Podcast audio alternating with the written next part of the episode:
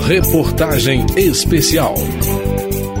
Nos últimos anos, cresceu na Câmara a mobilização por mudanças nas leis para aumentar o combate ao racismo. Entre as sugestões que estão em análise está o aumento de recursos públicos para a promoção da igualdade racial e outras políticas mais perenes apresentadas pelo movimento negro e construídas junto com os deputados em diferentes comissões. Acompanhe o quarto capítulo da série sobre o racismo no Brasil. Ninguém ouviu um soluçar de dor no canto do Brasil. Um lamento triste sempre ecoou, desde que um índio guerreiro foi pro cativeiro e de lá cantou. Diante de casos como o assassinato de João Alberto Freitas, que no final de 2020 foi espancado até a morte por seguranças do supermercado Carrefour em Porto Alegre, parlamentares vêm ressaltando que o combate ao racismo estrutural precisa ir além de mudanças pontuais na legislação penal. Entre os defensores dessa ideia está o deputado Orlando Silva, do PCdoB de São Paulo, que foi um dos parlamentares da comissão externa da Câmara que acompanhou as investigações na capital do Rio Grande do Sul. Ele aponta algumas propostas que surgiram nos debates promovidos desde então. A ideia de avançar no Estatuto da Promoção da Igualdade Racial, sobretudo reforçando avanços nas ações afirmativas, a questão da responsabilidade objetiva das empresas, ter em todo o trabalho uma perspectiva mais promocional e preventiva e menos no ângulo e na visão do punitivismo, penal, valorizar o tema das relações de trabalho, combater a precarização, a terceirização, enfrentar o racismo institucional no sistema de justiça, no final dos trabalhos da comissão externa do caso João Alberto, integrantes do movimento negro também apresentaram um conjunto de dez propostas. Representante da Associação Brasileira de Pesquisadores Negros, Valdice Gomes chamou atenção para a necessidade de fiscalizar a atuação da segurança privada no Brasil. É preciso chamar a atenção, porque nós temos números de que essa segurança privada, que envolve vigilância e essas empresas, é, é, ela é maior, é de um contingente maior do que a segurança estatal, pasmem. Então, é muito sério o que está acontecendo e essa segurança privada ela acontece sem nenhuma fiscalização, sem nenhuma formação. Então, é preciso a gente garantir formação permanente e fiscalização. Formação permanente, eu digo, é na questão do combate ao racismo, é na questão da abordagem que se faz nesses ambientes onde, onde estão feitas, sendo feitas essa segurança. Em análise na Câmara, uma proposta responsabiliza empresas por crimes de discriminação de raça, cor, etnia ou religião praticados por empregados ou prestadores de serviços no exercício da função. O texto também permite a punição de diretores ou mandatários que, sabendo da conduta criminosa, deixem de impedir a sua prática, quando podiam agir para evitá-la.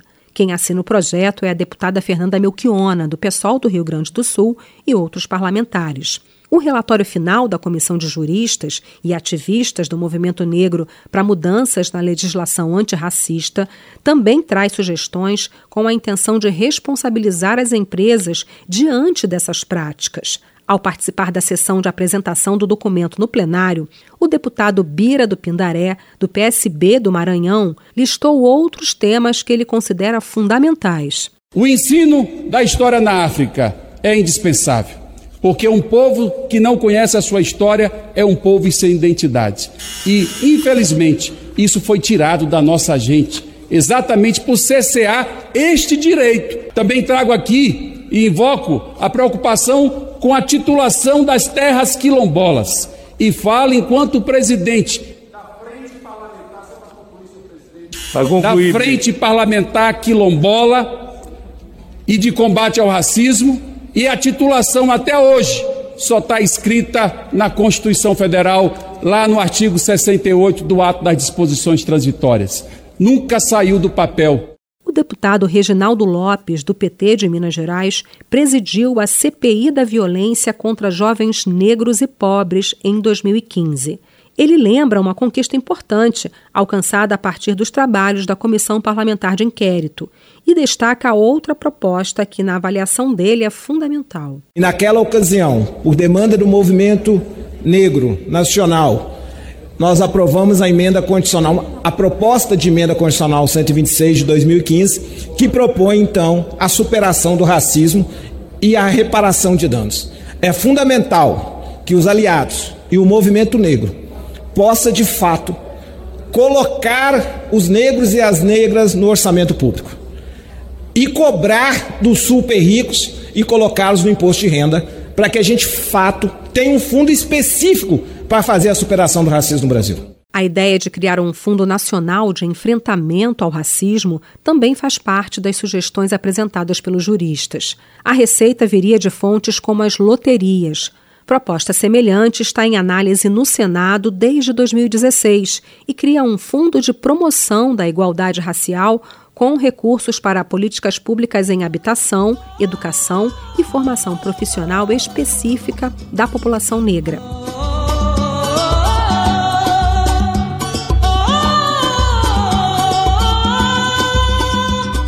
Hoje, o crime de injúria racial previsto no Código Penal brasileiro consiste em ofender um indivíduo específico ao se referir à raça, cor, religião ou origem de alguém, geralmente com palavras preconceituosas.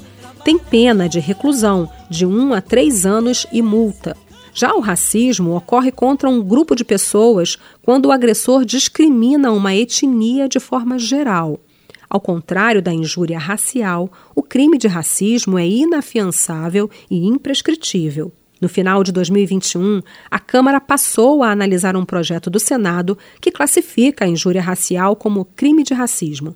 De autoria do senador Paulo Paim, do PT do Rio Grande do Sul, o texto incorpora ao direito penal o que o Supremo Tribunal Federal e tribunais de juízes em todo o Brasil já vem consolidando. Essa é uma antiga reivindicação dos movimentos negros. O projeto aumenta a pena de prisão para dois a cinco anos. Ao analisar projetos de combate ao racismo, parlamentares negros, como o deputado Orlando Silva, do PCdoB de São Paulo, lembram sempre a origem da sociedade brasileira marcada pela escravidão. A formação social e histórica do Brasil se ancorou no escravismo. Um escravismo brutal, que arrancou de África muitos dos nossos ancestrais, que aqui foram submetidos a condições desumanas. E esse processo econômico, social, cultural de formação do Brasil, ancorado no racismo, nos legou uma desigualdade brutal que atinge, sobretudo, negros, negras nos quatro cantos do Brasil. Uma das ações afirmativas mais defendidas pelos movimentos negros e que tem mostrado resultados mais perenes, a lei de cotas em instituições públicas de ensino superior, tem que passar por uma renovação da validade em 2022, quando completa 10 anos. O tema integra o relatório da Comissão de Juristas, que debateu sugestões de combate ao racismo. Eles propõem transformar o critério de vigência da lei, hoje temporal, em metas a serem atingidas com a aplicação das cotas. Negro um canto de revolta pelos ares do quilombo dos palmares, onde se Da Rádio Câmara de Brasília, Vera Morgado. Fora a luta dos inconfidentes, pela quebra das correntes, nada adiantou. A ONU também fez recomendações para o Brasil combater o racismo, entre elas, proteger o patrimônio cultural e os locais de culto da população negra. E este é o tema do próximo capítulo, o último da série sobre racismo estrutural. Reportagem especial.